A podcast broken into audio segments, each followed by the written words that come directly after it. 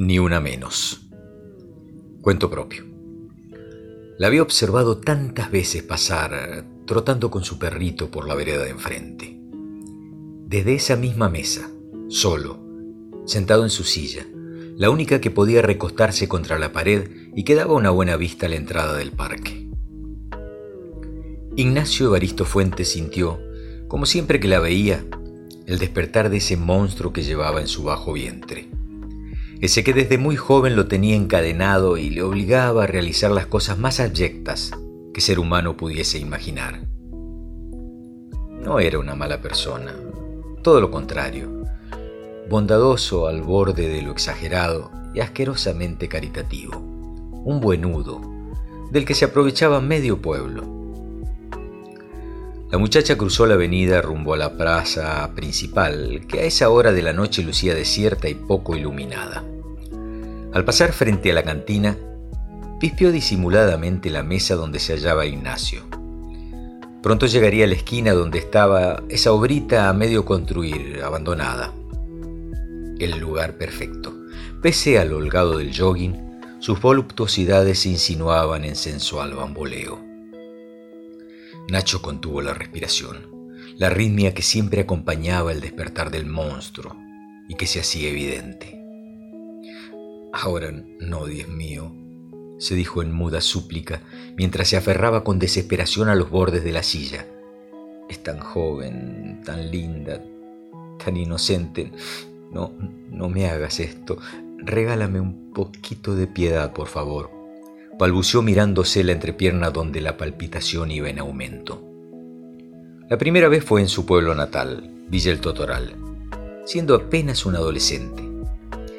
A partir de allí, como animal cebado, se deslizó por un tobogán vicioso que lo convertiría, cada tanto, cuando ordenaba el monstruo, en una bestia insensible y despiadada.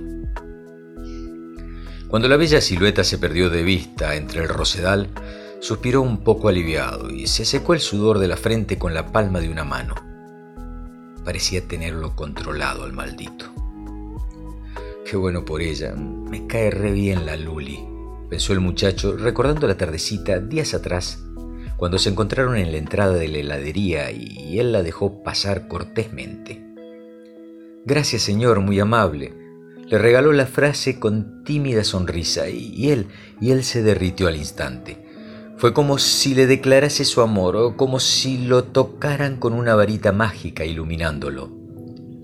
Allí adentro, escuchó que el empleado la llamaba por su delicado nombre.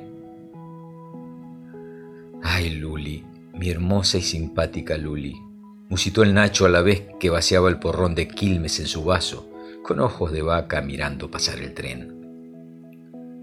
Hundido en la silla, parecía haber alcanzado ese estado piadoso necesario para maniatar al monstruo, y eso lo hizo sentirse sumamente orgulloso.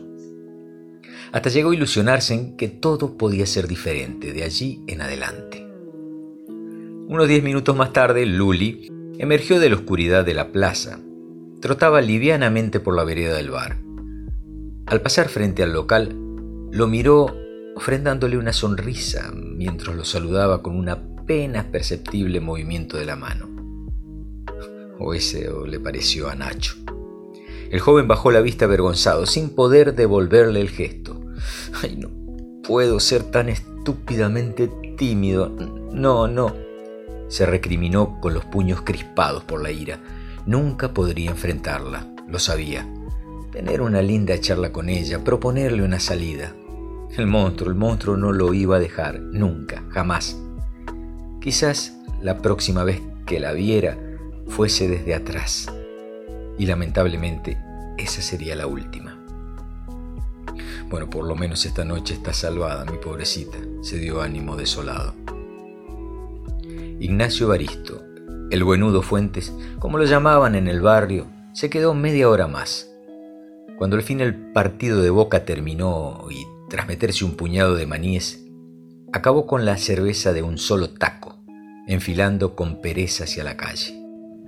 La noche estaba limpia, tibia, empalagada de aromas de jazmines y albahaca. La luna llena adormecía el paisaje. Caminó despacio con las manos en los fondillos, en dirección a su casa. Silbaba la pucha con el hombre, y cada tanto pegaba un saltito acompañado de un alarido. En el bolsillo derecho, sus dedos jugueteaban con el fino alambre con el que acostumbraba estrangular a sus presas. Luli se secó la frente y las mejillas con una toallita y se sentó en la cama para poder sacarse con comodidad las zapatillas. Entró al baño y tras prender la ducha comenzó a desvestirse. En la puerta que daba al living había un gran póster rojo con letras negras que rezaba, ni una menos. El cabrón hijo de puta no se animó esta noche, pero quizás sea mañana, protestó ilusionada a la vez que sacaba de su sobaquera el calibre 38 especial y lo acariciaba. Con ese mismo revólver ya había acabado con tres de aquellos bastardos degenerados.